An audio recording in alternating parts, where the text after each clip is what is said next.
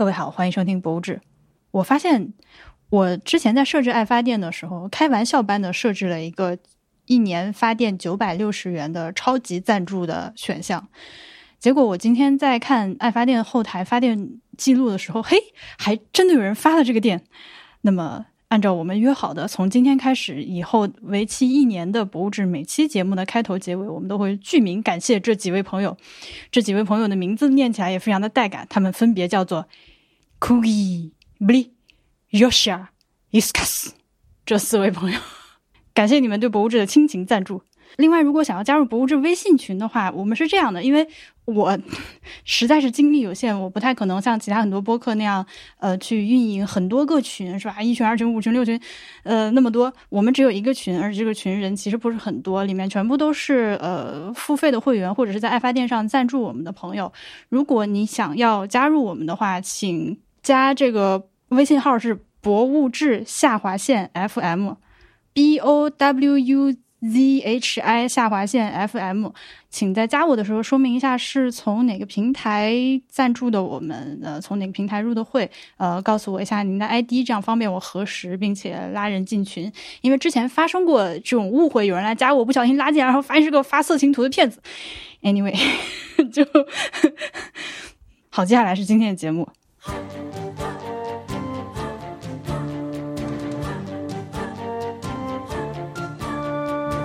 你看，你怎么又录博物志了？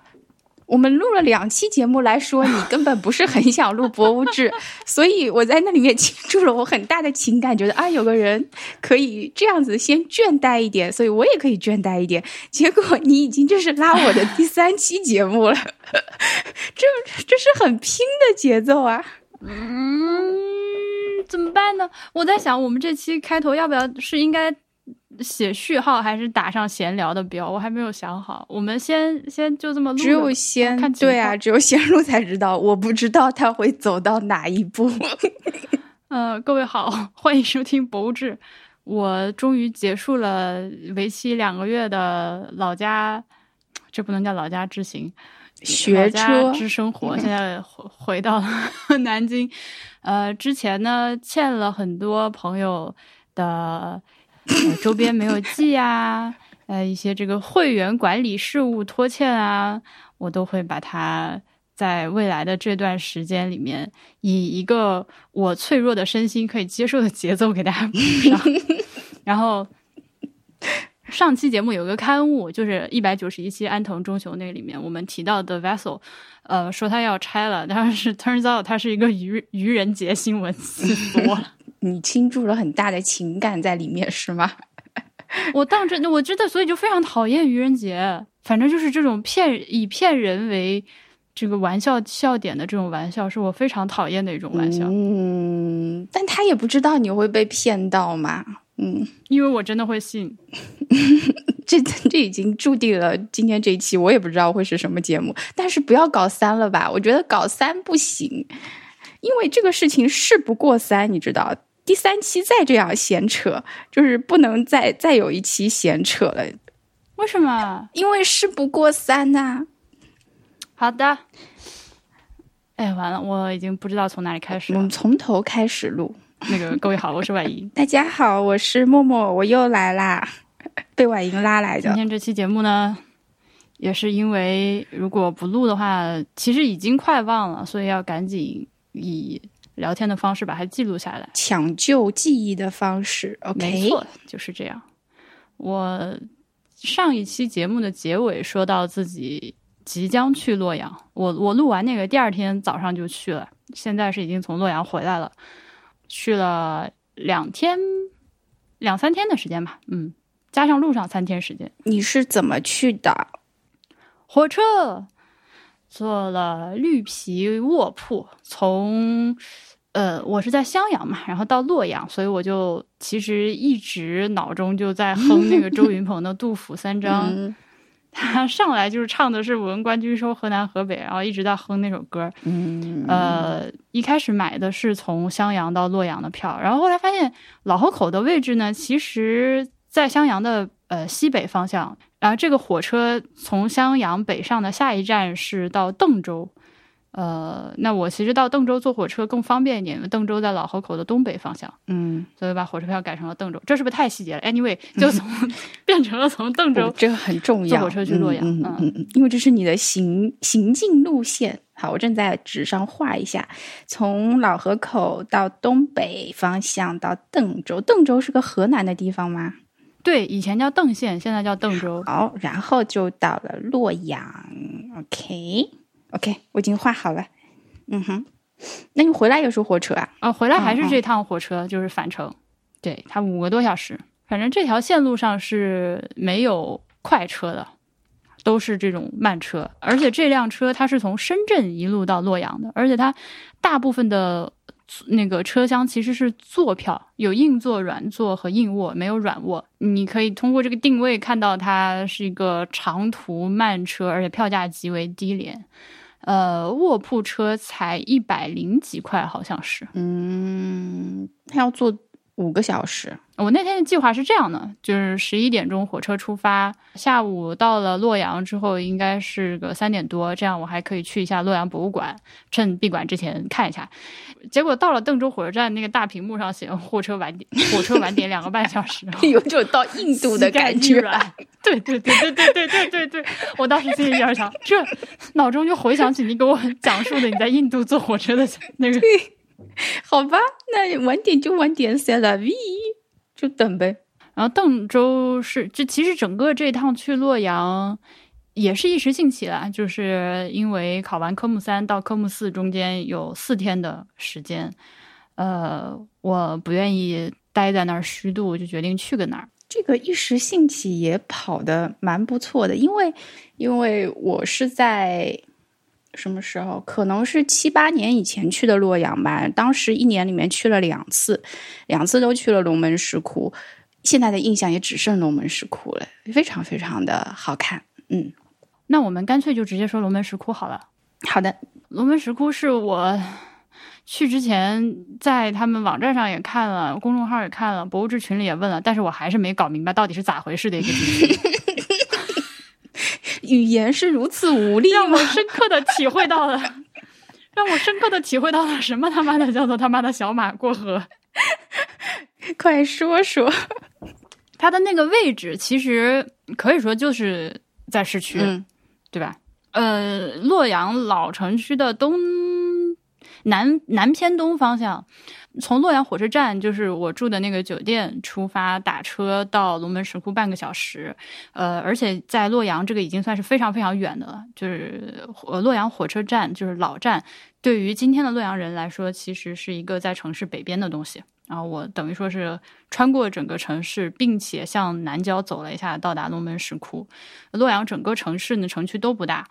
呃，如果你习惯了大城市的这个路上花的时间的话，在那儿你会觉得，哎，好像去哪都挺近的。因为一开始的时候，可能我的心理预期是龙门石窟这种地方可能是一个远郊的景点。嗯，嗯对，没有那么远。嗯，是的，我记得是公车都可以到。嗯，对对对，有各种直达的公交车，而且因为打车比较便宜，所以就打了车。嗯它龙门石窟那一块儿呢，你会发现它有呃龙门石窟，有这个白居易的白香山猿、香山，呃，还有一个香山寺。哦，我我没有去过，对我只去过龙门石窟这边儿。嗯，这个寺和这个白居易的宅邸是吗？是也是包含在景区里面的吗？墓园是它的啊，墓园，是它的对，在景区里面的。就是在那半山腰那个。嗯对对对对，这就让人非常的迷惑。呃，因为我一开始的时候以为这个香山寺和白居易的墓园是需要单独售票，就是和这个龙门石窟是两回事儿。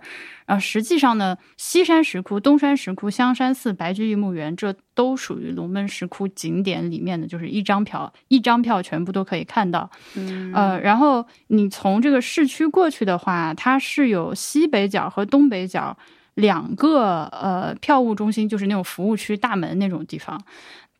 我当时就去之前设想的那个路线是说，呃，我先到东北角的那个入口，然后我先看白居易墓园，再看香山寺，再看这个东山石窟，然后过河看西山石窟。这样，因为现在龙门石窟晚上不是有那个会亮灯嘛，就想要夜游，想说拖的时间晚一点，等到天黑了之后在西边这边看。结果呢？我往那个方向打车，打到一半，那个司机师傅说好前面不让进了。我下来之后发现，原来你要去龙门石窟，就目前你只能从西北角的这个入口，只有这一个口可以进，其他所有的口都是出口啊。至少我那天参观下来的经验是这样的。然后它的这个参观顺路是单向的，就不能回头。你拿着这一张票。对，呃，从这个西边、西北边的入口进来之后，先是如果你愿意的话，可以参观一下那个博物馆。我没看，我直奔石窟去了。嗯，呃，先是花十块钱买一张电瓶车票，这个一定要买啊，很远，很远，很远，很远。一定要买上电瓶车票，然后到呃下车之后还要再走个十几分钟，好，你的石窟之旅开始。沿着这个伊河的西岸，把西山石窟溜一遍，完了之后，呃，南门这里有一座桥，单向的，只出不进。从这个桥，呃，由西向东走到东边来，然后到东边来之后，先看东山石窟。然后东山石窟看完之后，这个时候你要面临一个非常痛苦的抉择，就是。怎么旅游这么痛苦啊？Either 你在这里再花十块钱买一张电瓶车票，然后直接怼到出口去；，or 你要 一直往前走，呃，看香山寺，再往前走看白居易墓园，并且一直在走出出口去。这个出口神远啊！因为你看完白居易墓园之后，一直到出口，这中间是没有任何景点可看的。但是呢，它大概有。我心里感觉有个三公里，我不知道，因为你前你前面已经三三公里，说起来是不远啊，说起来是不远。三我心我心里感受，我真的是说起来是不远，但你前面已经花了大半天的时间去看那个各种石窟啊，香山寺，这已经真的没有力气再走那么远走回去了。它这个电瓶车就返程的电瓶车中间是不停的，这一点非常非常的不友善。嗯，对。呃，所以呢，我就是自己小马过了个河来跟大家汇报一下。你要去参观龙门石窟，请务必穿上你最舒服的鞋，然后 啊，做好充分准备。嗯，对你一定要想清楚，要不要去见白居易？想清楚。对我本来还就是你觉得自己还挺小聪明的，是吧？我你看我们这个规划的多么好，但是不行。嗯嗯，因为它又不能返程，你这个票，你去从东山从西山出来了之后，它不会让允许你再进一次这个西山这边，环环相扣。哎，你去的时候人多吗？不多，人很少，非常的幸运，因为是哇，那非常好哎，嗯，对对对，呃，而首先是去的是五月的五月底嘛，是没没也不是什么年节。呃，然后现在也没有外国游客，一个外国人都没有。所以 你说的对，那平常应该外国人挺多的嘛，对吧？嗯，龙门石窟是的，而且还有日韩的游客，应该也很多。我去的两次，人都很多，一次对。呃，日韩游客也是外国游客朋友。为什么会突然？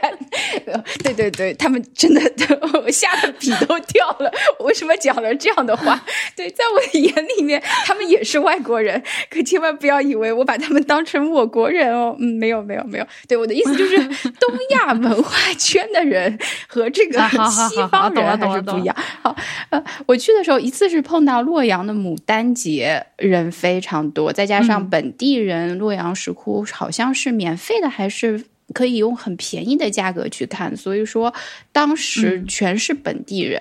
然后第二次去看是在十月份还是十一月份，呃，那次也不知道为啥，但基本上人也是到了只能单行线，就你走一点，最好不要回头的部分。我们最后是待到比较晚了，人才稍微少一点，能够看到比较清静的洞窟。所以你的运气好好哦。是的，呃，我这个时间去其实是今年的牡丹节刚刚结束。嗯，呃，如果再早一两个星期去的话，就是牡丹节期间会人非常非常的多。嗯，但好在我对看花这件事情不是特别，我也不能说对看花不感兴趣啊，我不太感兴趣那种在一个园子里面专门一种花培育起来那种嗯，你觉得会比较我我我对这件对我对这件事情不是很感兴趣，所以在就人少这个事情上是很幸运的。这里让我岔开说一下鞋的问题，啊这个此处没有收任何的钱啊。那个 我从老口去洛阳，因为真的是一时兴起嘛，我当时家里面没有任何一双其实适合长期行走的鞋，我只有两双鞋，一双是一个 Doctor Martens 的一双短的皮靴，还有一双是优衣库的一双凉鞋。我还好把这两双鞋都背上了。呃 背上了之后，洛阳那天特别特别晒，非常晒。呃，我穿着那个短靴出门，就脚感觉在要熟了，你知道吗？就然后就从背包里把凉鞋拿出来换上。但是那个凉鞋呢，那个凉鞋你短途走一走是很舒服的，但是就是长时间的走了走那个大半天，我真的是死亡。这个时候，我有一位朋友，就是就是那个最近在翻转体育当嘉宾的那个蓬皮杜，他是一个健身教练、滑雪教练，嗯持证滑雪教练，他就一直是跟我推荐说，你要穿那种平底鞋，对身体是比较好的，就是不要后跟比前掌稍微高出来一点。他反正他说了一大堆道理，他的意思就是说，你穿这种后。脚跟儿和前脚掌平的鞋，对有利于你发力啊，什么指什么什么之类的。嗯，bullshit，痛死了好吗？我象征性的按一下，我那天穿的那双凉鞋，我走到后来，我真的我都快哭了。我我从那个香山寺上下来的时候，我已经我就坐在那个龙门石窟旁边，拿出手机开始翻洛阳市内的那个按摩店，我要去按摩了，真的。这是我人生第一次就是去按摩。我以前 我觉得我如果不按摩，我明天回不了家了，就跟被打了一样。就事实证明就像我这种，对，就像我这种没有运动习惯的人，就是一个弱鸡。我穿那种脚底完全平在地上的那种鞋，而且我有扁平足，我那个脚心特别的疼，就是板板的疼，怎么描述那个我能描述，因为我我的脚也平，嗯，嗯嗯，你懂吧？然后就是腓肠肌特别疼，对，就是脚掌碎掉了，嗯嗯嗯，白居易都不香了，你去看他，然后白居易都不香了，真的，我没有看白居易这次，就是因为那个狗鞋。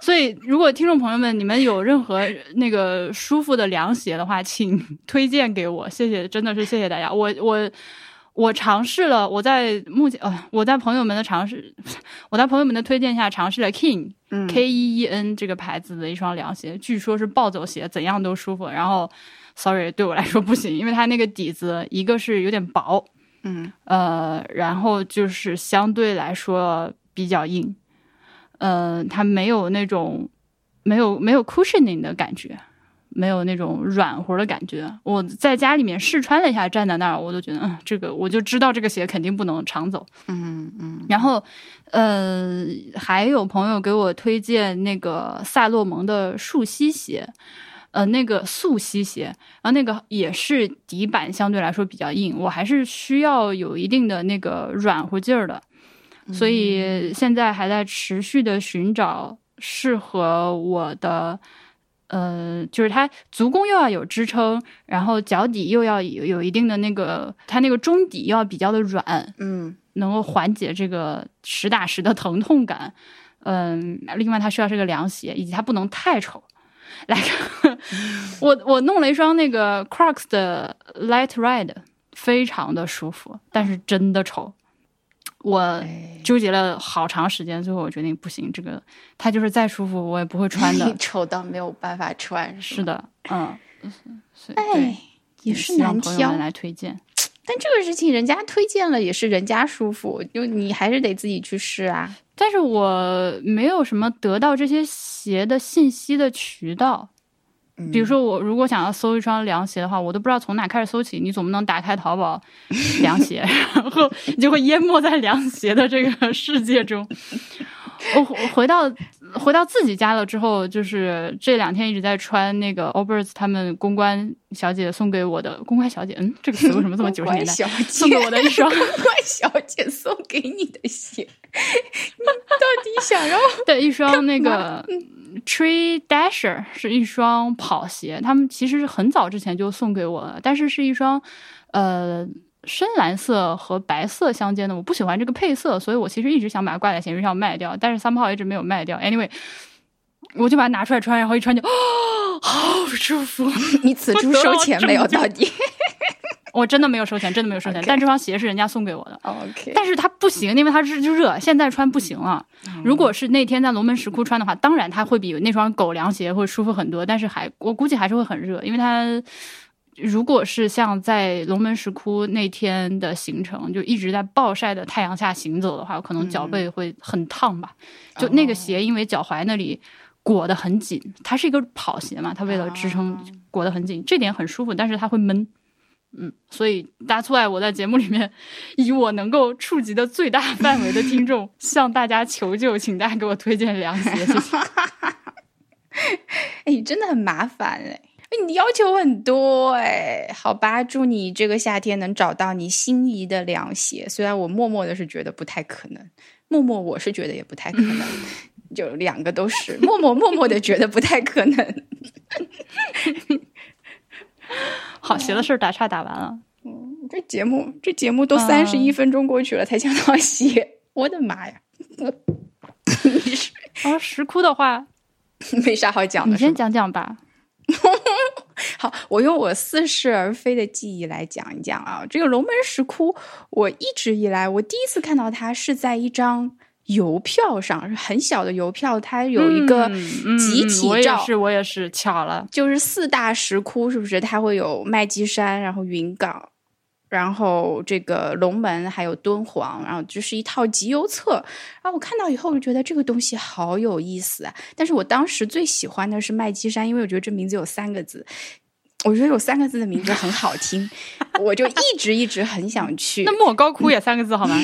他当时写的，对他当时写的肯定不是莫高窟，要不就是敦煌莫高窟，反正那就五个字。那 OK OK。呃，然后我们后来还有机会再见到龙门石窟，就是在马伯庸的书里面，他不是讲过那古董局中局有涉及到龙门石窟的部分吧，或者有一个圆形一样的参照物。再有呢，是大学里面就是。什么课的时候，老师也提到过龙门石窟。再有和你的那一段因缘际遇，但是我从来没有亲身的去过龙门石窟，只是听说，呃，武则天用他的融合了一点他的形象，造了一尊超级大的佛，然后在各处的纪录片里面见到过龙门石窟。等到我真的第一次见的时候，已经是七八年前的，呃，四月份，当时见到就完全说不出话，就是。会觉得很好看，可以一直看下去，除非后面有人在催我走，或者说就那个站的地方，你没有办法找到一个合适的落脚点去好好看它，因为它边上总是有人在嘛。但是你又会注意到说，嗯，它的头会特别大嘛，然后它的身体相对来讲会小一些，就是可能它是一个雕塑上面故意这样子的一个效果吧，所以不是一个。特别成比例，就是说，如果说拿健身来看的话，这个佛祖的身材并不是特别好，但是他的面容实在是太美了，美到呃几乎都不会注意到这些，除非你从很远的地方去看他，也许你会觉得他的身子会有点短，我是这样子的感觉哦。他短吗？我我觉得还挺挺挺挺好的，是吗？头大这点倒是让我觉得很亲切。为什么呀？你不是脸大吗？因为我的头也 我操，没有，并没有人身攻击的意思。我只是说，呃，你的头也挺大。啊，然后他的那个对流水纹也很好看，就他那长出来的这个头上的那个叫什么？肉髻还是什么发髻？然后一丛丛的，总之就是透着一股不一样。嗯，跟我去看的好多石窟或者说寺庙里面的塑泥塑的佛像，它就是不一样。可能是心里面就想着武则天有融合她的形象也好，怎么样？看他就觉得看比看别的。这个佛要亲切的多，没错，我啊，我们真的是没有任何顺序啊，就这样吧，朋友们。这个卢舍那大佛，呃，其实默默刚刚讲到的这个最高的这一尊佛像，就是它整个这个佛龛叫做奉仙寺。你看到名字叫奉仙寺，以为是有个庙啊什么之类，但不是，它其实就是从这个山上直接，呃，把凸出来的一个圆弧的山包直接截断下去了一整块，然后在截断的这个断面里面雕刻出来了卢舍那大佛，旁边还有这个。呃，阿难、迦叶、呃，二菩萨、呃，天王这样的一组比较经典的群像，最中间呢供的是卢舍那大佛，然后卢舍那大佛就正如默默说的是，这个武则天就传说啊，至少是传说是武则天捐了两万贯脂粉钱，呃，发愿，然后按照自己的这个形象。来作为蓝本雕的这么一个佛像。叮咚，这里是剪辑中的晚音。呃，我发现我们这里关于卢舍那大佛的信息呢有点问题。严格来说，应该是这样的：卢舍那大佛是武则天还身为皇后的时候，她还是唐高宗李治的老婆的时候，由唐高宗李治出面牵头呃修建的一座大佛。当时开凿卢舍那大佛的官方说法是为了给李治的爸爸唐玄宗李世民积功德。呃，在这个过程中，武则天当时以皇后的身份捐献了自己的两万贯脂粉钱，用来赞助这个工程的进行，也就意味着其实这个工程花了不止两万贯，嗯，应该是有更多的钱，只是其中一部分是由武则天来赞助的。那至于中间这个过程发生了什么，导致最后大佛。雕出来是按照武则天的面相来雕的呢，那我们就嗯没有更详细的资料，但是依然很高兴，呃，是这个结果吧，给一千多年之后的我们留下了一个这么巨大的念想。所以，其实当你到龙门石窟景区，呃，前面已经走了很长一段路了，你也已经看了之前那个北魏的一些石窟了，呃，到了卢舍那这里之后，他我我不知道这是有意为之还是正好。我肯定不是有意为之啊！这叫当当初他们来开凿佛像的时候，肯定不会管这个二零二一年的游客 的游览心情，只是正好你走到这里，它就是有一个压轴的感觉。嗯，呃，最大的这一尊，在一个非常好的节奏点上出现了，而且呢，它呃，其他前面的一些佛像是在这个通路的路边，或者是你稍微上几级台阶，而卢舍那大佛你需要上最长的一长段。台阶小小爬个山，嗯呃，才能来到它的脚下。对。我当时那个心情真的是，我不知道啊，我我不太像在看一尊佛像，呃，可能因为我太就是掰印这个武则天的这个故事了，所以当我看到这尊佛像的时候，我心里其实想到的是一个在历史上真实存在的人。嗯嗯，甚至在向这个大佛打招呼的时候，我心里想的倒还真不是大佛，我想的是武则天。嗯，我不知道你能不能明白我这种心理活动？能明白。哎，不知道武则天自己看到这个时候有什么感觉？嗯，对对对对，我也很想知道。而且当初这个奉先寺开光仪式，他亲自来了嘛？我们现在你上到那个平台上站的那块地方，武则天当时也站过。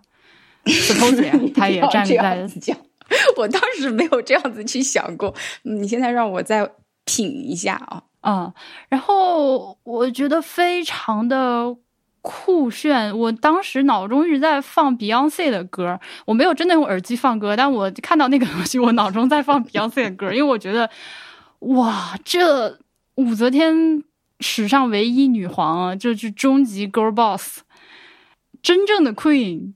呃，不对，她都不是 queen，她是 emperor，呃，给自己弄了这么巨型的一个大的塑像，哇，swag，太帅了！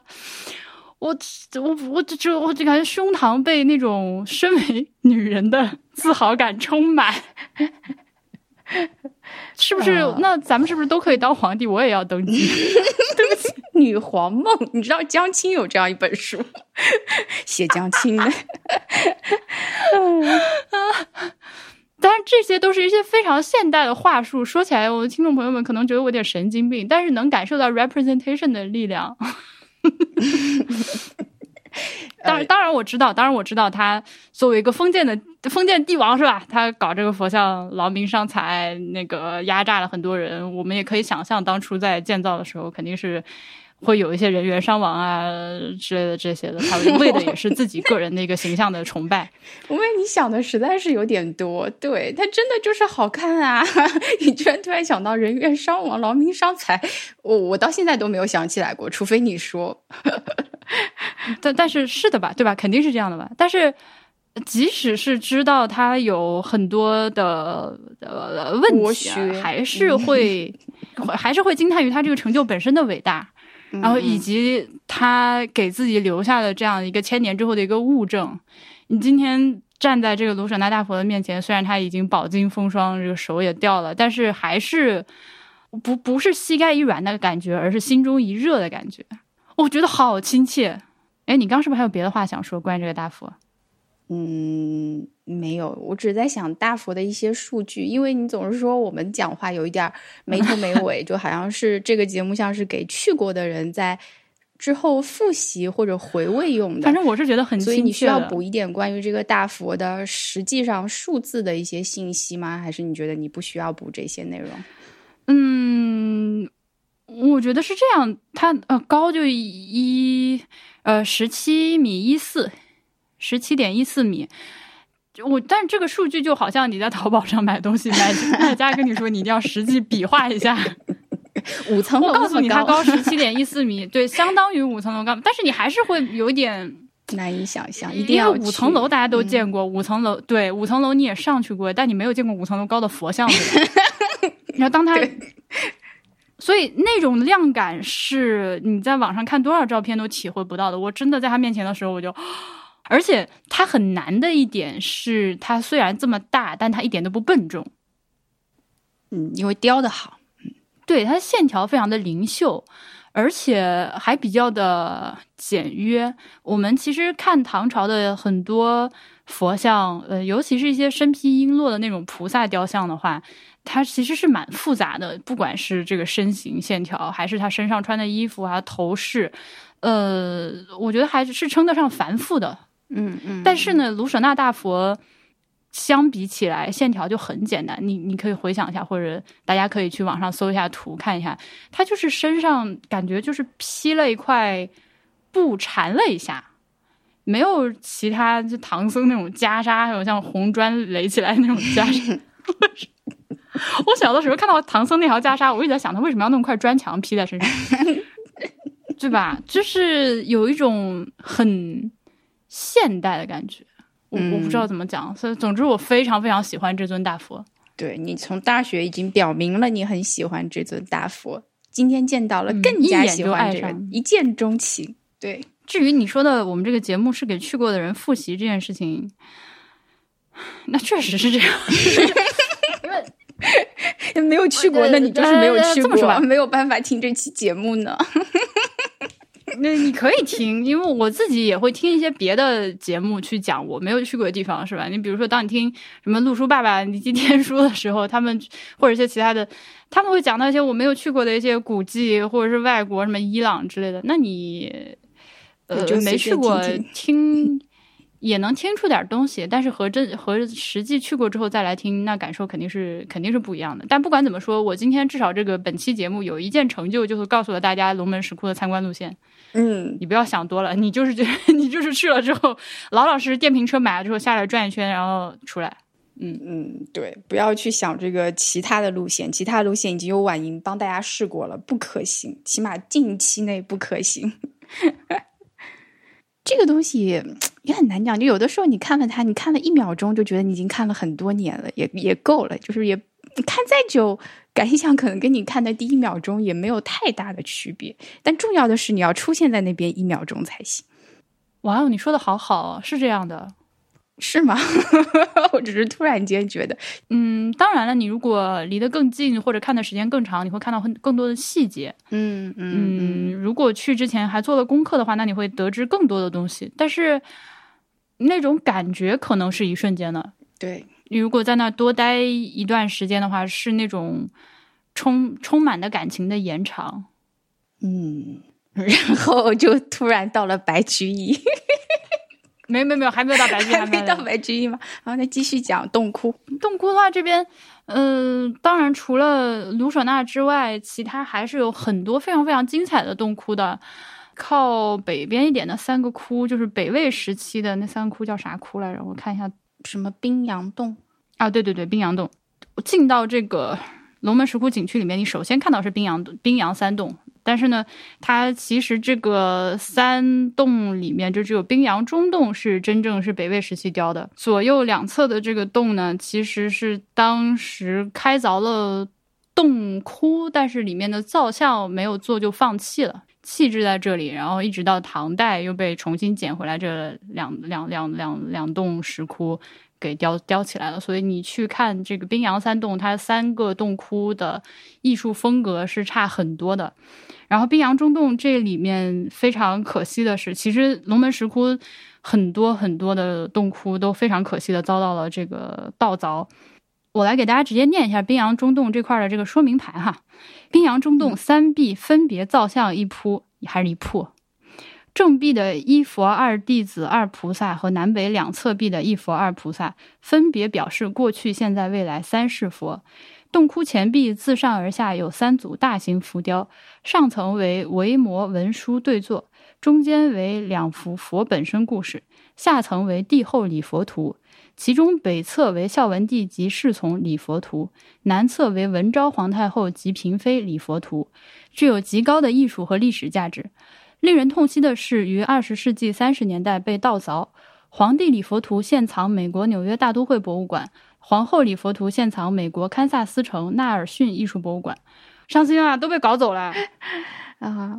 大都会博物馆，嗯，对，嗯，在博物馆里的感受和在这个原址的感受肯定还是不一样的，那肯定是完全没有办法比的。而且，其实之前在很多其他的博物馆的场合，比如说什么上海博物馆啊，呃，看到过不少。呃，来自北魏时期的，还有故宫博物院，嗯，青州博物馆没去过，这个是在我的要去博物馆 list 上。你看到了很多北朝的那个呃佛造像，其实是真的很美。呃，而且对那个形象，其实，在脑中也有比较深刻的印象的。但是到冰洋中洞这里时候，有一种非常神奇，就感觉之前看到的那种全部都是 Pokemon 都被封印了，就到这里 突然间封印打开，打开结界，歘的一下，本身状态是如此的大，平常都是被封印在一个小的一个一几一米之内的那个小小石 山上，就而它就是等比放大，完全就是那个艺术风格，很神奇的体验。我在说些什么？我是不是有点太激动了？不是，因为我记得在很有点久之前，是那个时候我们去，我去哪一个石窟？我去响堂山的时候，后来反正跟你聊起，你就说你还没有准备好聊石窟。然后现在就我们既然在录这一期，这期应该是博物志第一期在录石窟类的吧？你现在是觉得你自己准备好了是吗？是的，嗯。因为 OK 没有更多，怎么说呢？就像生孩子这件事情一样，你永远不可能真正的 准备好。对，所以当时要你生也就生了，只是说，嗯，现在你就觉得，嗯，那就自然而然就生吧，也到年龄了，是吗？对，是这样的。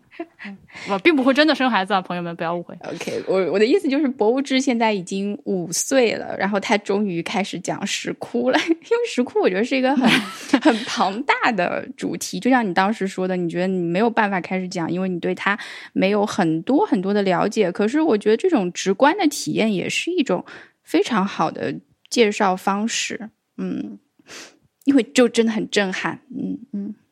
对，因为如果大家想要听更加，呃，比如说偏这个佛造像艺术史方面的这种介绍，或者是或者是知识型的介绍的话，其实大家有其他更好的选择的播客去听，比如说刚刚我们提到陆书，对吧？还有还有之前的那个陛下观，虽然陛下观现在搜不到了，但是你如果 有办法的话，还是有朋友存了网盘。我这次去之前，还有博物志的听众非常 nice 的把陛下官之前讲洛阳的这期节目发给我听了一下。嗯，对，嗯嗯嗯嗯。你当时是进去拍了张照，是不是？是拍他的首饰吗？是在这个冰洋洞吗？还是在另外的洞窟里面？呃，我拍的是冰洋三洞的北窟的手印，那个手印非常的特别。我一看到，首先我我第一眼看到他就扑哧笑出声了，因为这个大哥他真的就是 literally 做了一个比耶的手势。我我我以前没有见过这个手印，而他左右手的手印的配合是都是比耶，但是呢是右手举起来，左手那个向下放在呃自然垂在那个左膝盖上。这个是我没有见过的一种手印，然后查了一下之后，也确实没有查到。如果有懂的朋友，欢迎来告诉我是啥。对，因为其他的一些类似的手印，呃，是无畏或者是说法印，都和它不都不一样，都不都不完全一样。嗯，可能当时也没有想好用什么手势。嗯，这个也不错。对，然后冰阳三洞的中间的这个洞窟我没有拍照，因为太漂亮了，我不想拍照。嗯，我能懂是，而且就是 自己的相机也没有很好，反正怎么拍也拍不好，对，干脆不拍了。是，对，就这样吧。对，嗯，我宁可就拍拍牌子，拍拍说明牌，然后有一些这种文字上的提醒，然后图像上的东西就靠脑子去记好了，能记多少就记多少。对，我觉得就像你刚刚说会想到劳民伤财这样子啊，我我每次看到石窟的时候，在想的就是。这个东西造出来真的不容易，就觉得这事情是怎么做到的？可能在我眼里，它比造一个金字塔还要难很多，因为它有很多的 技术在里面，它有这个透视的关系，你就不知道它是怎么造出来，你不知道它花了多久。然后你站在这种 那么多人花了那么久的时间和精力投入的这种雕像面前，你就会感到这种。被加持了的感觉，因为你能感到他们的精力是投射在这种佛像上面的，你就能感到是很感动的感觉。但是我就想不到说当时到底有多少人在那里死掉那些，就没有想到很悲惨的一面。就是想到他在做这个事情的时候，他必须要很专注，他必须要把自己全部的精神精力都投入在一件创作上面，是这种感动。嗯，而且。石窟的雕刻，你可以说 there's no going back，因为石头你这块凿掉了就它就掉了。嗯，你你如果是泥塑或者是还是怎么样的话，就是你可以去对它进行一些修补和修饰。呃，那石头你这块凿掉了，它就长不回去。如果你去看那个卢舍那大佛，它的那个崖壁两侧的话，你可以清晰的看到它有一层一层的横断面。这个就你通过观察这个，大概能在脑中还原出他当时施工的一个过程，因为它其实是一个圆出来的山包嘛。那么我们在这个山包上，它是平着的，一层一层的往下削，把这里硬是削出一个内凹的，嗯呃一个形状。然后在削的过程中，可能一点一点的去这个大佛就要给你要预留出来哪块多留一点，哪块少留一点，然后慢慢的再去进行精细的雕刻。然后说到这个呢，其实龙门石窟有一处我个人觉得非常有意思的，呃，叫做摩崖三佛龛，它也是唐武周时期营建的，呃，题材是三世佛，呃，因武周政权结束而中辍，所留下的半成品是研究雕刻工序的重要资料。而这个地方呢，它是因为是半成品，所以就尤其的有意思。呃，你能看到工匠在进行雕刻的时候。它的工序，这个佛像是怎么样从崖壁上的一块大的方形的石垛里面一点点成型，呃，以及它这个手的细部还没有来得及雕好，结果造成了一种拖影的效果，这只能发图了，我文字无法描述，反反正很有意思。呃，对了，还要推荐大家去这个石窟的话，最好带个望远镜，因为它其实蓝的比较蓝。它拦的比较 拦的范围比较大，你你进不去。你能把那句保留吗？那蓝的比较蓝，好好笑。然后有一些那个崖壁上的，是你哪怕视力再好，站在这里抬头往上看，也不不得见细节。呃，白天去的话，尤其是外面光照强，那个洞窟里面黑黑的，是看不太清楚的，还是最好带个望远镜。嗯嗯嗯，还有一些是北魏的那种书帖，就龙门十二品嘛，当然跟书法有关，要讲起来也没完没了，对不对？对，那个洞窟现在是里面搭的全都是脚手架，因为它正在进行那个呃虚拟三 D 影像的扫描、精细扫描中，嗯，所以当时我去的时候是没有看到的啊，它完全都那个那个那个支起来了。那个洞窟本身的名字叫做古阳洞。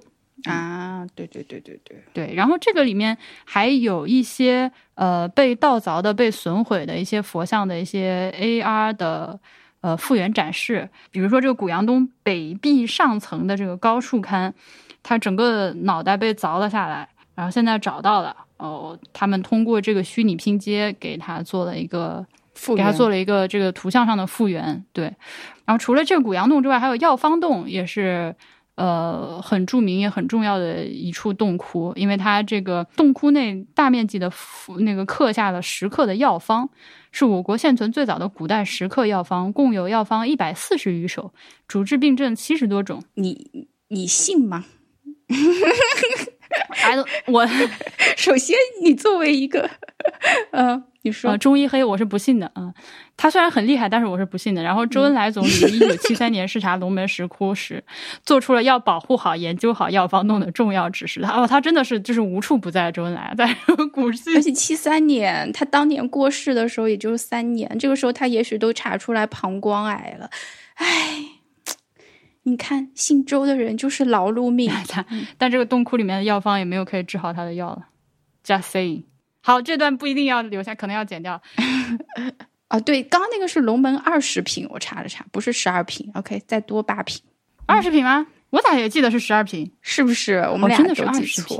是，你看，可能因为十二念起来比较顺吧。我们俩，我们俩这节目严不严谨？要不要对听众负责了？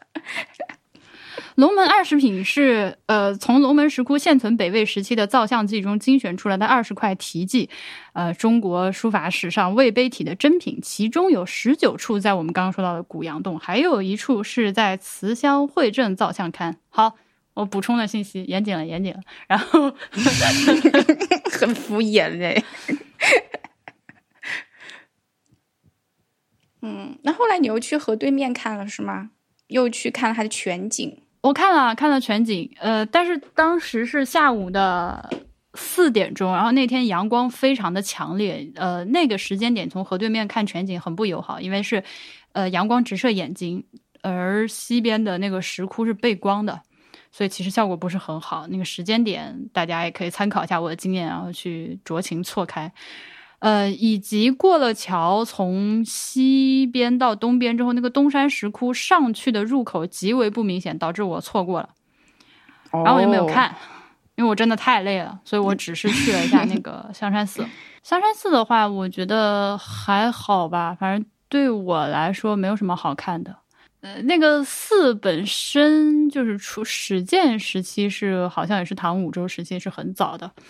呃，是武三思为了讨好武则天弄的，但是现存的寺庙的话，年代就比较晚近重做的，以及这个香山寺那边有蒋宋别墅，我已经想不起来这是我看到的第几间蒋介石的卧室了。你发现他的卧室有什么共同的特点没有吗？好，这一个，然后那个哪儿华清池一个，对吧？嗯，美龄宫一个。嗯，莫干山一个总统府有没有？我我不知道。我觉得蒋介石可以有一个 title，就是勇夺这个 故居卧室能够被参观的故居卧室最多的历史名人。从那个香山寺上下来的时候，路边有一个乞讨的老太。我说我没有现金，你有二维码吗？他说我没有二维码，但是我可以给你报个电话号码，你直接可以给这个号码转钱。我说好，然后我来转了，转了多少？然后我就给他转了五块。转五块，然后转完了之后，他说这么少，呃，河南话嫩骚，这下子要揭竿而起了。我告诉你，我说奶奶，相逢是缘，你要讲道理。我已经很累了，我脚掌都要碎掉，你原谅我。不是，那你说多少钱合适？是吧？我不知道，如果是你的话，你会转多少钱？我不会转吧？那 你看，你看，我装听不懂河南话。所以说，所以说转 了，不懂所以说转了五块钱还是我的不是，还然后再往前走，又走了很久很久很久很久，终于走到那个白云，然后但是我真的不行了，啊，我我当时其实是有体力的，我没有那么累，但是我就是脚很痛。嗯，如果当时就给你做个足部按摩，你还是可以的。呃，当时我是要换双鞋，我就可以了。其实，嗯、只要能够是一双舒服一点的、软一点、有支撑的鞋，能把我这个就是我的小美人鱼，你知道吗？每走一步都好像行走在刀刃上，疼死我了。那你看到你的王子了吗？我们家白居易呢？不是我们家的，白居易其实不是我家的，但是白居易是元稹家的。白园里面有什么呀？我很好奇，我没去过。不知道，我后来只能就站在白云往那边看了看，站在门口看了看，里面是有白居易的墓，而且是比较明确的是他的墓，就是不是那种传说的衣冠冢之类的，嗯、就是就是白居易的墓。呃，如果是看网上其他游客发的照片的话呢，还有一些。呃，有一个好像汉白玉的白居易雕像嘛，就挺丑的那种。汉白玉白居易雕像，那你发的那些碗呢？你不是哦，那个是在洛阳博物馆看的哦。但是是从哪里出土的？是从白居易那个白是从白居易故居出土的，不是从白猿出土的。哦、OK，白居易故居另有他出园。OK，故居还是在洛阳城里面住的，那葬是葬在对这个白猿。OK。风水宝地啊！那他因为白居易就好香山居士嘛，他说的就是这个香山。嗯，他其实生前就经常在这个地方 hang out。嗯，对，跟他的猫玩玩，元稹玩玩，有时候也和他的 歌妓们玩玩，真的是很开心，喝喝酒。他写诗其实还是挺好的，虽然。不会读很多，你看，你都说了还，还、嗯、其实还是挺好的，就是说明 在他之上还是有很多更好的人。脍炙人口这一点，而且我们高中的时候有要求背过《长恨歌》，还背过《琵琶行》，这两首真的很长，那里面的金句也那么多，我是觉得挺好的啊、嗯。我们没有要求背《长恨歌》，因为《长恨歌》还是比较 graphic。啊，当然，琵琵琶行也很 graphic，但是那个 graphic 的方向不太一样。可是我觉得还是琵琶行比较 隐晦中又带着情色的意味啊，就像什么银瓶乍破水浆迸，他的他的那些描写 就什么都可以用啊，是不是？什么四弦一声如裂帛，就在很多地方你都可以听看到这句话，然后就想说，嗯。你要这么说，那确实是可以脑补出很多字面意思之外的意思。对啊，还有就是血色罗裙翻酒屋。我当年在想这个场景的时候，就觉得哇，太能写了。有的时候就是现场的实地描写和他的那种，就实景看和这种语言能够激发人的想象力，还真的不一样。我会觉得我自己想的可能比他写的还夸张，比我看过的任何片子都夸张。呃，对，看我又仔细看了一看那个大众点评上的一些图片，我觉得我好像没有错过什么特别了不得的东西。反正你就站在门口对他 pay respect 就可以了。对，里面看起来就是一个比较正常的那种公园景点。嗯，好吧，这个雕像真的很丑。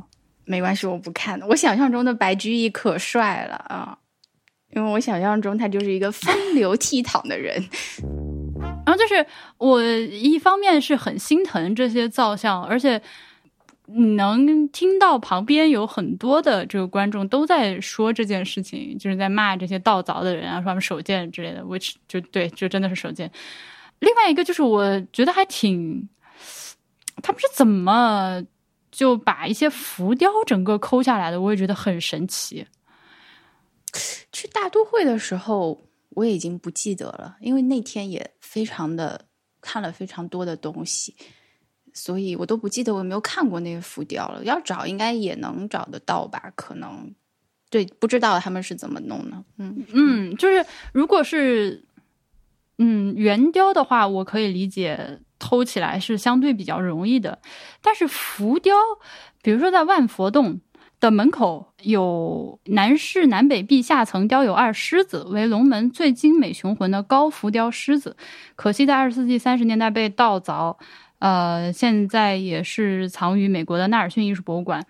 呃啊，北壁的藏于纳尔逊，南壁狮子现藏美国波士顿美术馆。然后这个时候，它因为凿下来了，它是高浮雕，凿下来了之后，你还是能够看到这个狮子剩下来的部分。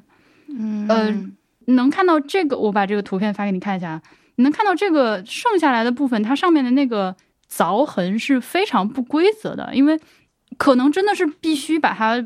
拆成就凿成好几个碎块运走，然后再在那边拼起来啊呢？嗯，就是往里面深挖一块，像挖挖西瓜一样，挖好大一块走。对我，我对他们这个当时是怎么薅的这个事儿，其实也有点感兴趣，心疼，心疼。反正我之前的一些节目里面，我是表达过，就有一些流失海外的文物。呃，反正也要不回来。如果它能够好好的保存和展示的话，那就留在那儿吧。就作为一个中国文化的 ambassador 放在外面也是好的。但是像龙门石窟这种，我不太行。我还是非常希望他们全都回来。这个跟那种单对，因为它是，因为它过于明确的是一个实体的整体上的一个小部分。如果说是一个单独的物件的话，一个瓶子或者一个青铜器的话。它至少不是某件东西的一部分，我不知道这么表达清不清楚。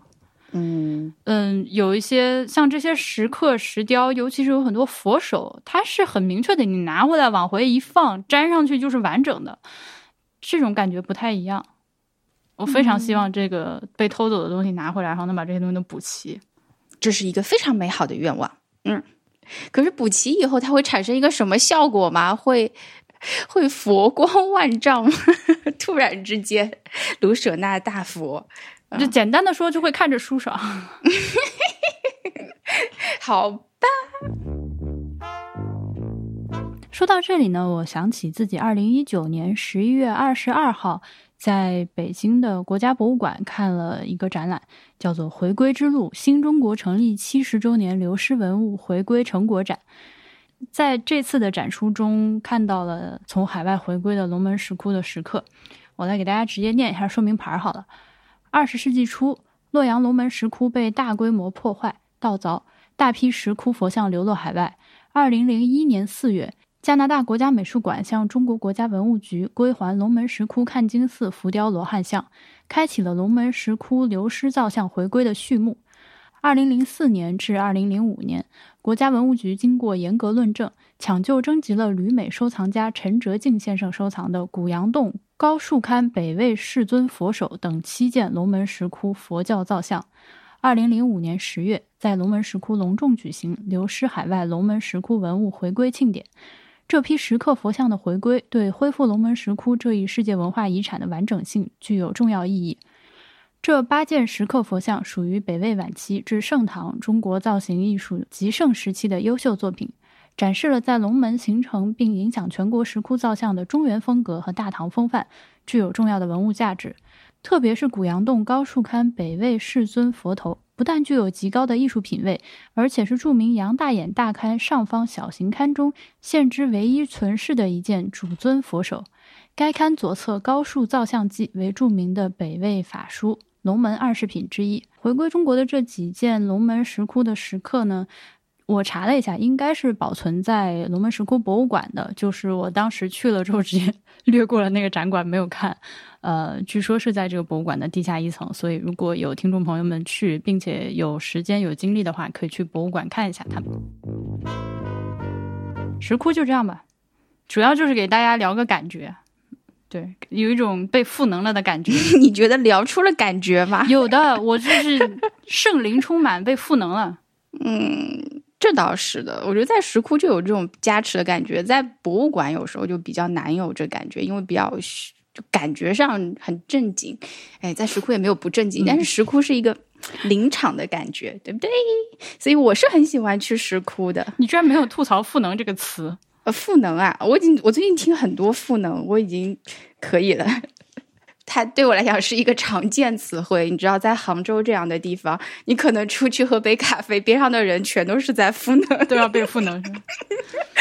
边上人听众朋友们，以防你，如果你是我们本节目的新听众的话，我是以一种讽刺的语气在用“赋能”这个词哈。嗯。除开石窟之外呢，洛阳其他的景点对我来说都比较的，都是附赠的，赠品。嗯，就是你随便看了一看。我去之前其实是非常雄心壮志的，我在那个地图上标了很多我要去的地方。我本来的计划是这样的，朋友们，我本来的计划是下午三点钟到洛阳之后，先去洛阳博物馆，然后第二天是龙门石窟，第三呃第二天是关林和龙门石窟，第三天是偃师二里头和白马寺，还有永宁寺。然后回家，真的是一个大计划呢。然而，由于呃，那第一天由于火车迟到了，没有看成洛阳博物馆，所以改成了去看那个天子驾六博物馆。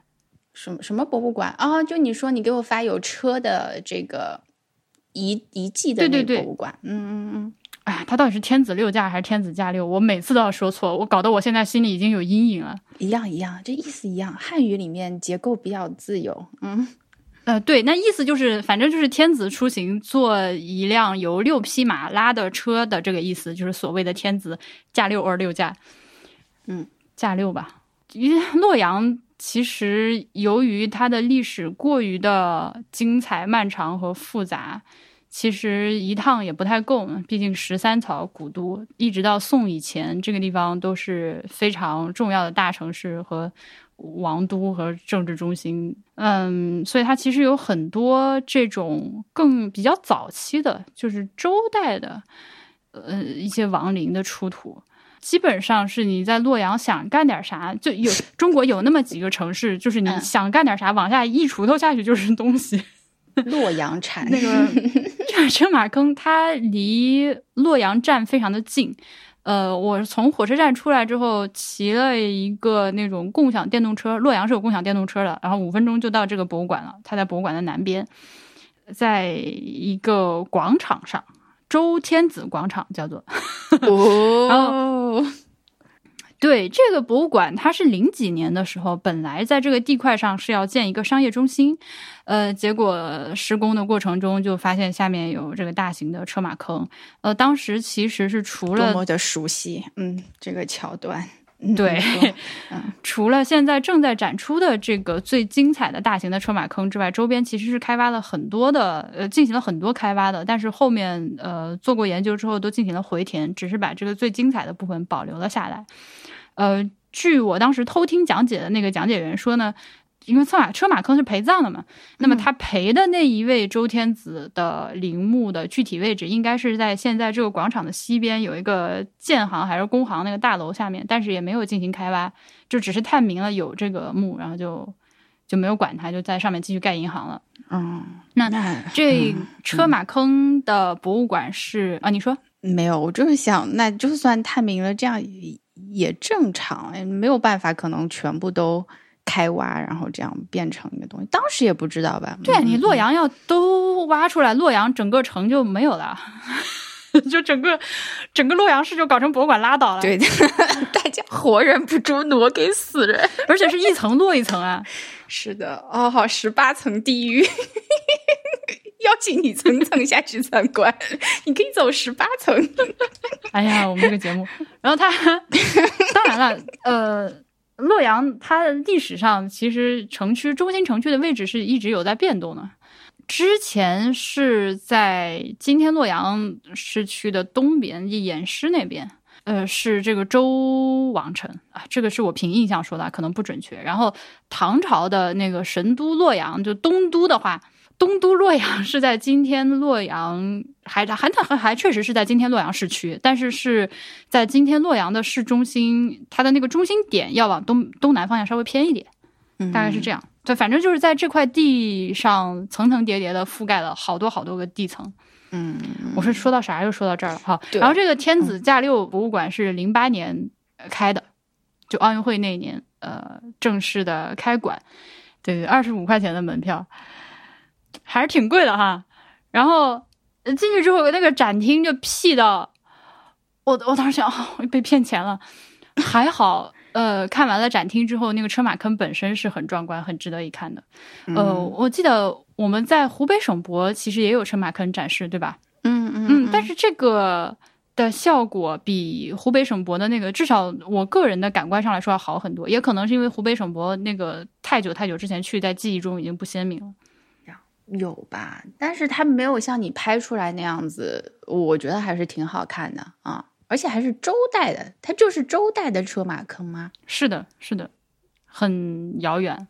嗯，对啊，就感觉这个周穆王要去找西王母的故事特别浪漫，他从这儿启程，骑了个拉了个车，马拉车就要去昆仑见西王母，就是这种感觉吧。马的话，它其实里面是有很多辆车的，嗯、有的车是两匹马拉，有的是四匹马拉，然后唯一的一辆给这个天子坐的车是六匹马拉的，嗯而且它非常的好玩，是由于这个车的顶棚已经在这个历史掩埋的过程中已经损毁了，现在存留下来的只有木质的这个车架，呃，以及这个车轴以及两边的这个木质的大轮胎。那我们站在这个车马坑上往下俯瞰的时候，整个这个剖面就完完全全是一个繁体的车字，嗯嗯，对对对，非常让我觉得很心酸的一点，在这个天子驾六博物馆里面，是那些马，它是整整齐齐的放平在地上的，应该是杀掉或者是打昏了之后放平，然后直接掩埋的。但是每一辆车都配了一条狗，狗是活埋的，好可怜。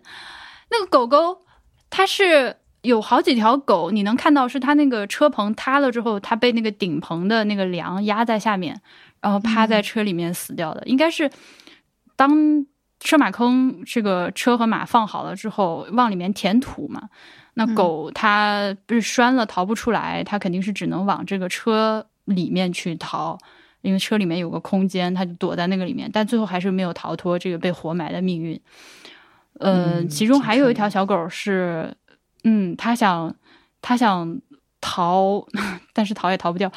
它它是一只小小小小狗，它想要逃，但 逃也逃不掉。我不确定是它打洞没有打成功，还是当时掩埋的时候它就跑到这个坑的边上。反正它现在嗯出土之后，它的这个遗骨的位置就是在车马坑的侧面。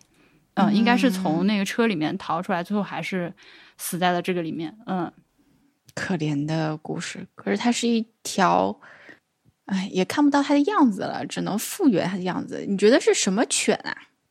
像接近今天的什么犬也看不出来，对，只有骨你看骨头看不出来的，反正肯定不是什么八哥、沙皮这种畸形犬，应该就是狗型狗。因为如果大家要去洛阳的话，我还是推荐去看的。前面的那些就无所谓了，前面那些你就瞄一眼拉倒，因为那个展真的做的是，呃，直接去后面看车马坑就好。然后如果你有这个预算的话，请请一位讲解员。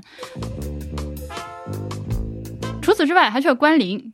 首先，它叫关林，它不叫关庙，它也不叫关陵，它是关林。你 不要跟我讲前后鼻音，好，我听出区别了，可以了，我知道是前鼻音对吧零，就是嗯只有这种丰盛的人的这个坟墓才能叫做林嘛。除了关林之外就，就孔林了。传说中关林的这个冢里面埋的是关羽的头颅，只有脑袋哦嗯，好可怜哦，身首异处，身体在哪反正我也搞不清楚。关羽和曹操挺好的，就是他和曹操之间的一些羁绊，有的时候让我觉得这个人物很耐人寻味，是这样子的感觉。嗯为什么曹操这么喜欢这个这个这个他的这个种就是曹操给他弄的。嗯，但是你想啊，刘，备，你看耽美文学开始脑补。不是，就是刘备和自己的。呃，不是刘备和诸葛亮在武侯祠，关羽只有一个头颅，还是曹操给他弄的。此处我把话筒交给波比。它的完整故事是吕蒙把关羽打败之后，把关羽的脑袋砍下来献给曹操了。这么虐，对，哇塞！我以前其实没有关注过这一对，我只是大致知道他们之间发生什么了什么。什么就这一对？怎么就这一对这？两个人，我没有好好的关注过这两个人。嗯，然后现在这个关联，它大部分的建筑也是还是明清建筑，大家来这儿都是求财，有人来结拜的吗？没没有，对，都是基本上都是求财。它那个院子里面摆着非常华丽的两个大水缸一样的元宝，旁边还有鼓，你可以去敲，据说是敲敲关林的鼓能够祈福。关林里面摆了很多的碑，但是碑基本上都是新碑，都是那种建国之后什么商会啊，什么台湾商人团体啊，呃，什么之类的，在这边捐钱立的碑。啊，就是我说的这个商人求求求财运的这些保护的。对，关羽就关林的那个大殿，其实充满了这种民间文学附会的这种嗯意象，让我觉得非常的好玩。然后当时其实我就在博物志群里面给大家发了这个关林他的一些对联儿，我觉得太逗了。而且他是这样的啊：神骏赤兔马，千里走单骑。威武青龙刀，五关斩六将，然后里面那对对联就更加的丹凤眼，卧蚕眉，美髯公，仪表堂堂，观天子，赤兔马，偃月刀，绿战袍，威风凛凛，武圣人。你就觉得这是哪来的颜狗写的对联？就是。搞得我很想给我家 CP 写一个对联，嗯，然后当时就有群友评价这个对联是他物化男性，笑死我了。可是我真的会会觉得啊，好帅啊，这个还对的挺工整的。不要说 是，但是我但是你就看，就我我说了这么半天，绕了这么半天的重点就是说我有点关于整个这个人就 miss the point，就他到底是个啥？就大家他美啊，崇拜关羽的这个重点到底是啥？是他的美，他的忠义，他的这个超强战力，还是他能求财，还是怎样？他反正就是一个非常神奇的，完全完完全全民间捧起来的一个神圣人物。嗯，对，看一看什么时候开始红的也是挺有意思的。可能不知道什么朝代开始，一代一代的就被提升了这个地位。然后它这个地方，哎，就整个地方就是充满了封建迷信的气氛啊。它的这个院子里面有很多，我刚不是说很多碑嘛，其中有呃一块碑上上面写的是“香鸟余烟碑汉碑汉鼎”，香鸟余烟碑汉鼎，落款是圣帝君击笔，你都不知道是哪来的道士假模假式写的东西，哎，就这个景区非常的好笑。然后，然后还还有一个还有一个细节是，所有关羽的这个雕像，他的胡子都是用的是毛发，什么的毛？我不确定是用的马尾巴还是人造丝。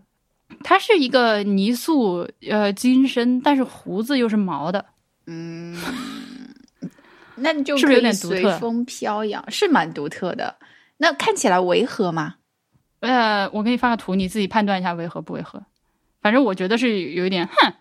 就引起了我注意，啊，这个大殿旁边，大殿旁边非常好笑。大殿旁边摆了青龙偃月刀，摆了这个关帝玉玺。这个关帝玉玺哦，它是一个六七十公分高的一个一块大。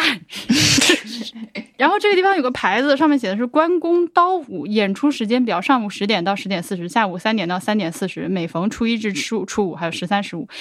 重点是演出结束后可与关公互动交流、合影留念。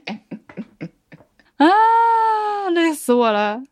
我为什么去个哪都能就都有这么多可以吐槽的东西？然后后面 很好笑啊，确实很好笑，嗯，是吧？后面真正到这个关中的门口的话，其实还是有。嗯，它那个坟圈子吧，就是一个圆形的圈子，中间是个包，是箍的非常新、非常规整的一个坟圈子。然后坟圈子面南的这边有一方石门，这个石门大概高一米，宽八十公分，中间有门扇，呃，门扇上面左右各一个小小的洞，这个洞是专门用来往里面塞硬币的。呃，据说是一边求财一边求平安，还是怎么样？呃，它的搞法是你去。现场通过扫码，呃，购买硬币，等值购买硬币，然 后塞进去，所以，所以你就觉得很好玩了。就这就这个事情就说明，过一段时间，这个关岭景区的人是会把这个关中，就是他的坟墓门口的这个石门打开，从后面往外拿钱的，对吧？嗯，对。为什么要换等值的？他怕你。哦，是这样，因为大家去了之后，因为现在人身上都不带硬币了呀，啊，没有钱了，对对对。但你又要想往这个里面塞钱，你只好去用钱买钱。嗯，那他换的是硬币了，就真的人民币的硬币，不是那种游戏币。对对对，人民人民币的。不是我刚刚想成了游 戏币，然后我觉得这是在打什么 游戏？还行，娃娃机，比方说丢进去一个可以抓一个关羽出来之类。我正在脑补那个场景，很想说，嗯。好的哦，是那我懂了，这个硬币是钱的意思哈，我懂了，我懂了，嗯，那是应该啊，对对对对对，是是真正的钱。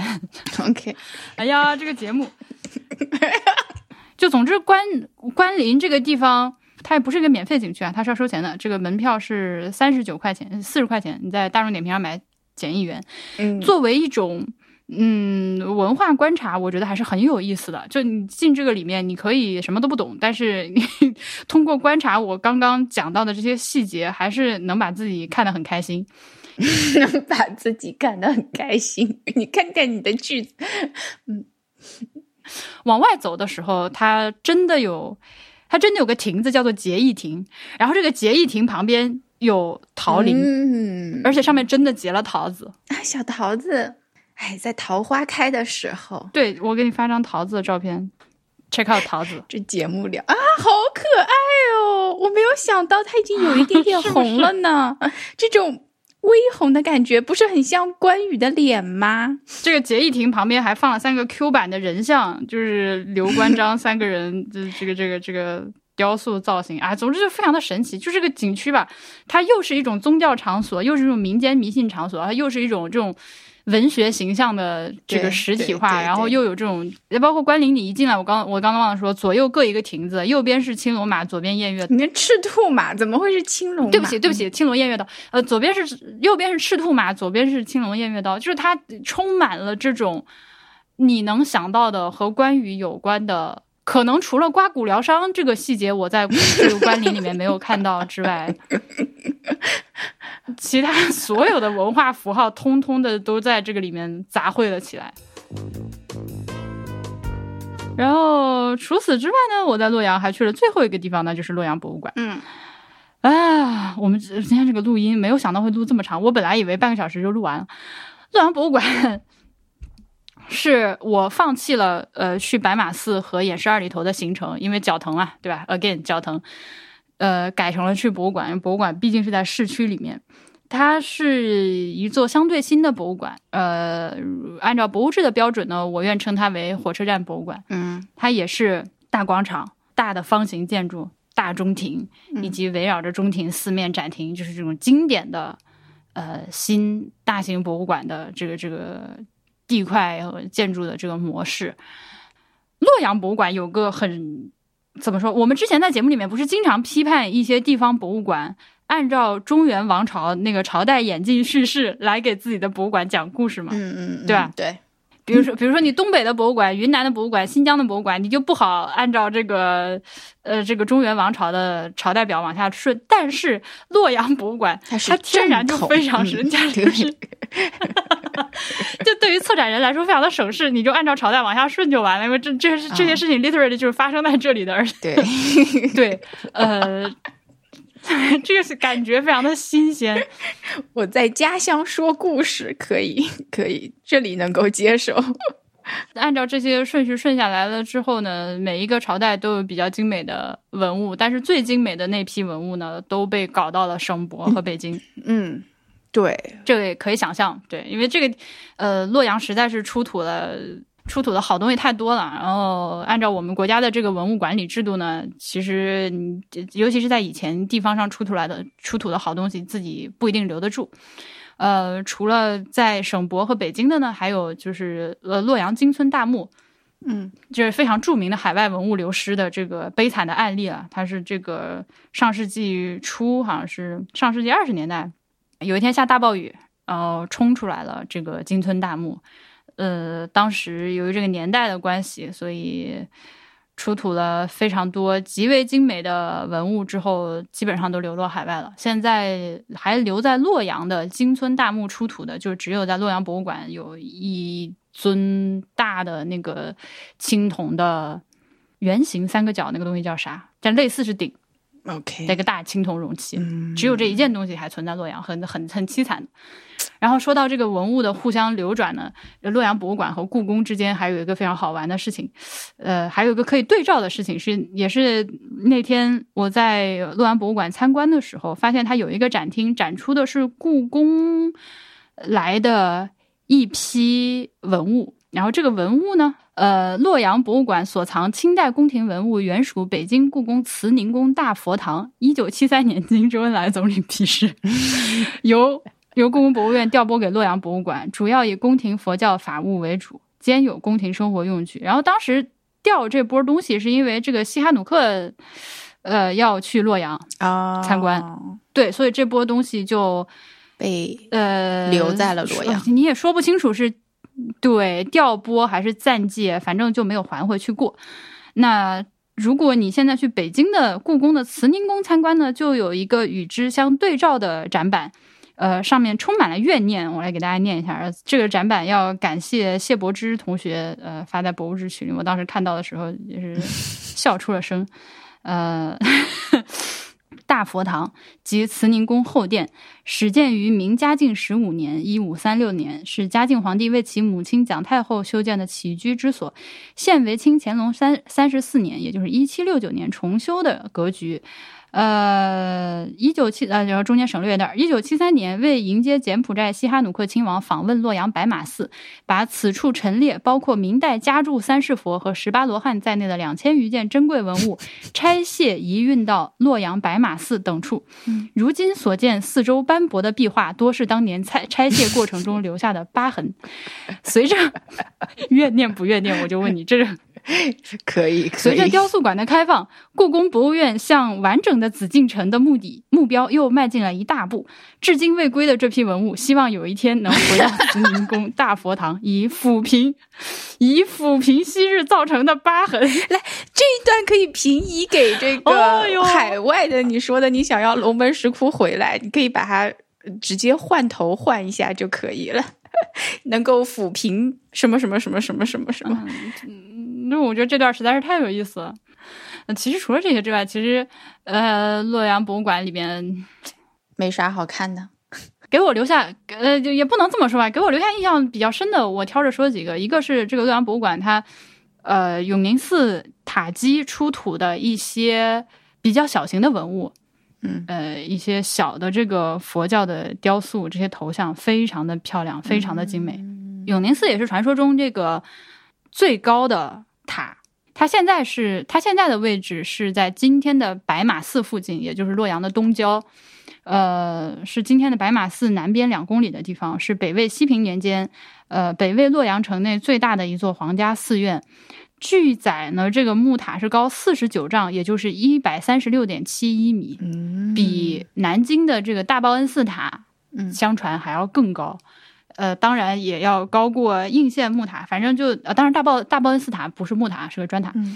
如果这个记载是准确的话，那它就是史上最高的木结构建筑。嗯，对。但是当朝就毁于大火，五三四年，永熙三年就毁于大火，现在只有塔基。但塔基里面出土的一些小的这个呃瓦当呀、人像啊，都非常的漂亮，包括在这个洛阳博物馆的精品馆里面。摆了一面这个永宁寺塔基出土的泥塑的佛像的半张脸，但就是那半张脸把我美到了，看了很久。哦，我想看，你待会儿可以把图给我吗？我现在就给你发图。哇塞，你好厉害哦，随手都带图。Check out 这张佛脸。是不是很美？美的，美的，美的，美的，美的，可以的。我可以想象，发挥我的想象力。我以为的半张是这样子对称轴的一半，所以它原来是下半张脸。它是下半张脸，可以。是的，美。而且它是什么颜？砂岩吗？这很细腻啊，好想摸一摸。呃，它不是，它是泥塑的，是泥塑，不是不是岩石雕刻的，是泥巴的。对，好看，好看，好看。嗯，好看的。你可以看到它的这个背面，一看就更加清楚了，就是一块泥疙瘩。嗯，细腻细腻，好看好看，是的，是可以把人美到。然后还有呢，还有一还有一组文物是东汉时期的洛阳汉墓出土的稻米谷子树薯薯这个都是树 擦。小米和黄米、薏米的一些标本，它的这个标签上明确写了稻米（括弧碳化标本），但是呢，它这六罐标本都新鲜的不得了，你说是去年的晚稻都可以，我 不知道是咋回事。呃，我不知道是咋回事，我当时的这我也不敢乱说。对吧？因为它这个上面明确写了 rice carbonized，然后是白色的。然后我当时还特地去问了学考古的同学，我问了孔一林，呃，就我们之前节目的一个嘉宾，他是他是学考古的，我就问他，我说这个东汉时期的米有没有可能是这个状态？他说不可能。对呀、就是那就这个瓶子不管怎么说都看起来，不对呀、也不像是装这个东汉时期的，它起码是个培养皿，然后全密封，还有可能这这东西感觉随时我可以添把东西进去。这是另一件。另外呢，就是这个洛阳博物馆的这个石刻展厅非常非常的精彩。不管你是对北朝的历史感兴趣，还是对书法感兴趣，还是对雕刻感兴趣，在这个石刻展厅里面都能够获得巨大的满足。哦，搞得我有点想去看了呢。它有很多墓志，然后那些墓志你站那儿慢慢看，然后去可以 Google 一下这个墓志是谁，然后就能穿起一大片历史。嗯，那还是挺挺愿意去洛阳博物馆看一看的，因为我我上一次有玩的比较对，还是很值得看。嗯嗯啊，此外的话就，呃有一个金床金状，呃是比较新出土的，二零零六年才在洛阳出土的，呃唐代的景教经床，厉害不？厉害。大秦景教轩辕治本经，嗯，然后一想到零六年才还能出土这种好东西，就啊，真是对中华大地地下埋了多少好东西充满了期待，就是挖不完，嗯，没错啊，这个也挺好看的。是的，而且它保存的非常好，就是之前一直没有出过土，所以大秦景教，嗯，轩辕治本经，而且这这些东西出土的越多，就越能互相印证。这一柱经床就可以和敦煌遗书的景调轩辕本经互相的对照校勘。嗯，对，我就想起西安碑林的那个，还想起了在梵蒂冈还有一个伪造的。呃，anyway，洛阳博物馆虽然说从建筑上和博物馆的策展之类的这些没有什么亮点，就是非常正常的一个新的大型博物馆之外，内容还是有不少值得一看的地方。嗯，大家记得去之前自己要带好干粮和水。它那个里面只有一个小卖部，小卖部就是卖那种饼干、薯片之类的。好吧，那有没有纪念品商店？卖不卖纪念币？你为什么爱买纪念币？你真的是个神奇的人。我买为啥？你给我解释一下纪念币的买点在哪里？买了以后，我就放在自己家里的佛龛里面，有一排，很好看啊。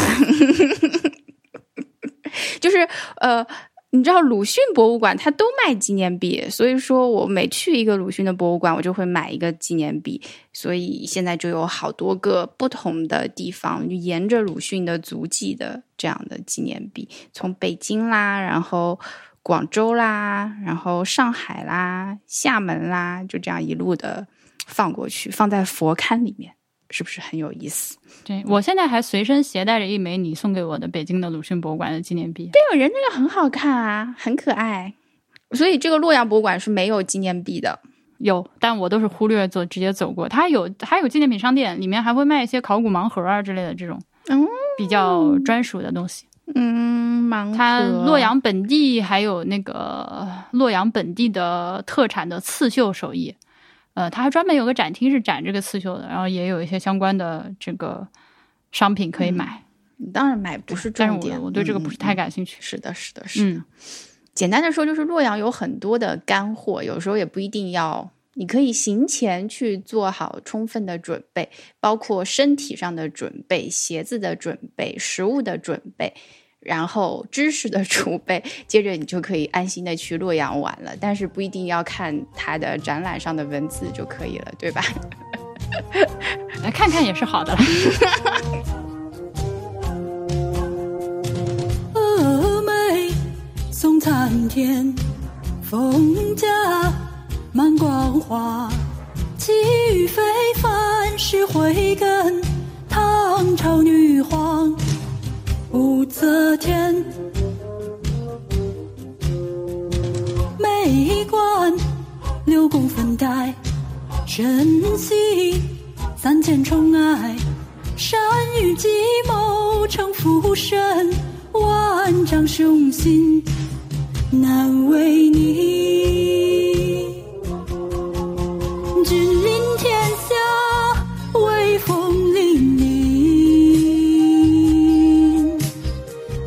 碎心事，有谁知怜？问情何寄，泪湿时流去。看朱成碧，是情是意？纵横天下，二十。